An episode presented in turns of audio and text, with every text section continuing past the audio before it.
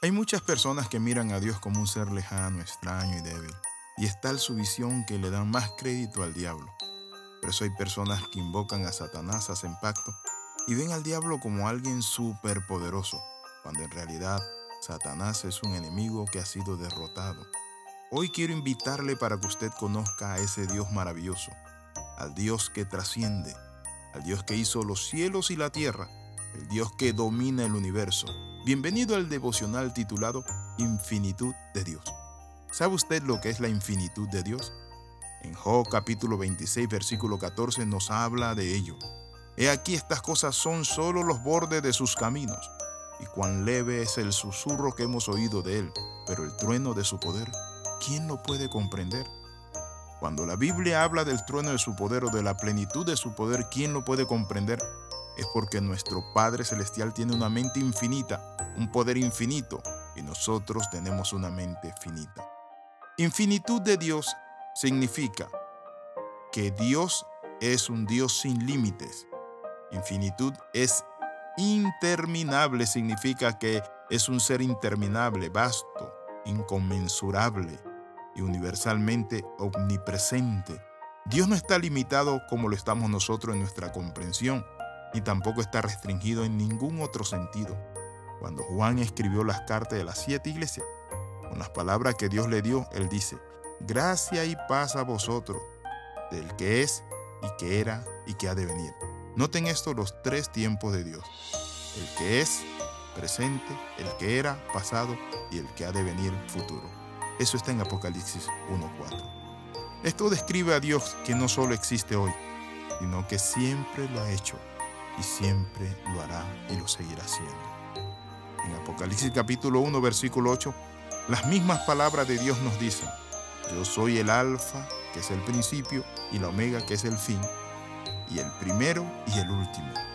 Jesucristo, Él es maravilloso. ¿Qué quiero compartirle con esto? Hay personas que ven a Jesucristo como un ángel, como un profeta, o como una persona buenachona, bonachona que se hizo hijo de Dios. Pero no es así.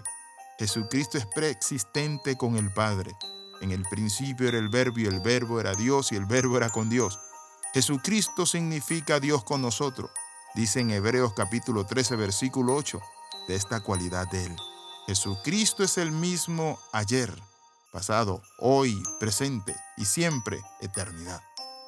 Cuando este versículo dice que es el mismo, está señalando que su naturaleza es inmutable y la gracia que Él ofrece está disponible actualmente y para siempre para todos los que creemos en Él.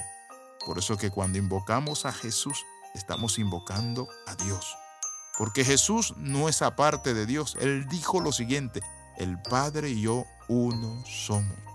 Por eso A.W. Tozer dijo lo siguiente, Dios mora en un modo de ser completamente ajeno a nosotros, enteramente por encima de nosotros y separado infinitamente de nosotros. Aún así, cuando pensamos en Dios, estamos tratando de pensar en alguien que no tiene parecido con nada que conozcamos en este mundo.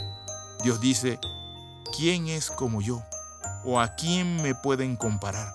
La respuesta es, o nadie. Nadie es como Dios. Nada es como Dios. Dios es como Él mismo.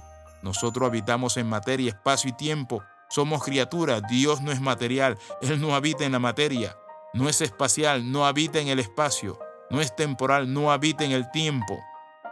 Él lo llena y domina todo.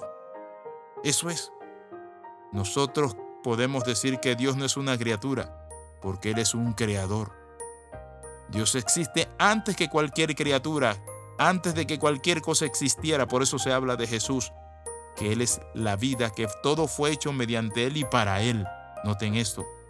Como dije anteriormente, nada le agrega nada a Dios y nada puede quitarle nada. Podemos comenzar a comprender a Dios al conocer mejor su palabra escrita y su Espíritu Santo. Y decir, qué maravilloso, qué glorioso Dios tenemos. Un Dios digno de alabanza, un Dios que me elige a mí para hacer morada en mi ser. Dice la palabra que nosotros somos morada del Espíritu Santo. Esto es glorioso y maravilloso.